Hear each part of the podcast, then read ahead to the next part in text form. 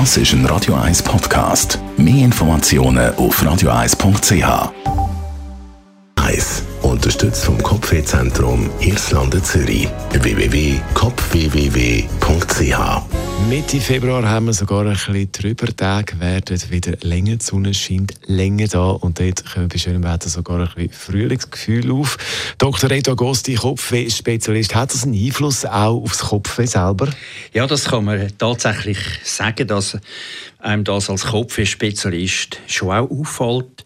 Kopfschmerzen, die im Frühling äh, gehäuft sind ein eigentlicher Frühlings-, Sommer- oder ein Winterkopfschmerz gibt es zwar nicht, aber saisonale Häufungen die beobachten wir natürlich schon. Ganz frappant ist äh, die Häufung von Cluster-Kopfschmerzen kurz nach Neujahr. Der Name sagt es, Cluster kommt vom Englischen und heißt Häufung oder Ansammlung und das bezieht sich auf die Häufung im Kopfwegkalender. Äh, am besten ersichtlich in einem einfachen Jahreskalender. Jetzt bei so saisonalen Unterschied, da denkt man natürlich auch an Temperaturunterschied. Auf jeden Fall, denn Temperatur hat einen starken Einfluss auf Kopfweh und auf Migräne. Die reagiert ja sowieso stark auf Umwelteinflüsse und so haben wir auch Leute, die Kälte und den Winter verwünschen, aber natürlich auch das Gegenteil, Leute, die den Sommer und die Hitze nicht so lustig finden, vor allem eine feuchte Hitze. Die einen würden lieber nach Norwegen, oder sonst Skandinavien auswandern und die anderen natürlich lieber in den Süden, ins Mediterrangebiet oder sogar in eine Wüste. Jetzt die Clusterkopfschmerzen, das ist etwas sehr Massives. Äh, die tauchen vor allem zum Jahresanfang auf. Was ist der Hintergrund da?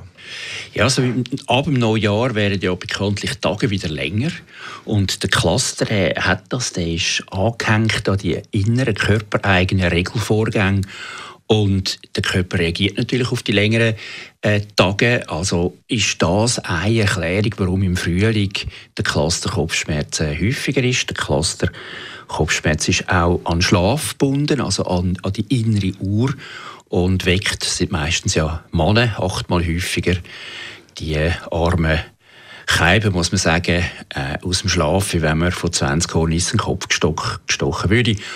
Und das nicht nur einmal, sondern gerade noch ein paar Mal pro Nacht. Und auch heute, trotz Dr. Google, geht es immer noch ein paar Jahre, bis Cluster-Diagnose steht. Kann man etwas dagegen machen? Ja, man kann. Und das ist wirklich auch uns, das Anliegen von unseren Kopfspezialisten, Kopfspezialisten und Neurologen, dass man Diagnosen eben erkennt und es nicht bagatellisieren. Die reagieren sehr gut auf reinen Sauerstoff oder auf eine Triptan-Injektion und heute haben wir äh, mehrere Medikamente, wo man die Clusterphasen abkürzen kann. Der Dr. Reto Agost ist das, Kopfweh-Spezialist. Radio 1 Das ist ein Radio 1 Podcast. Mehr Informationen auf radio1.ch.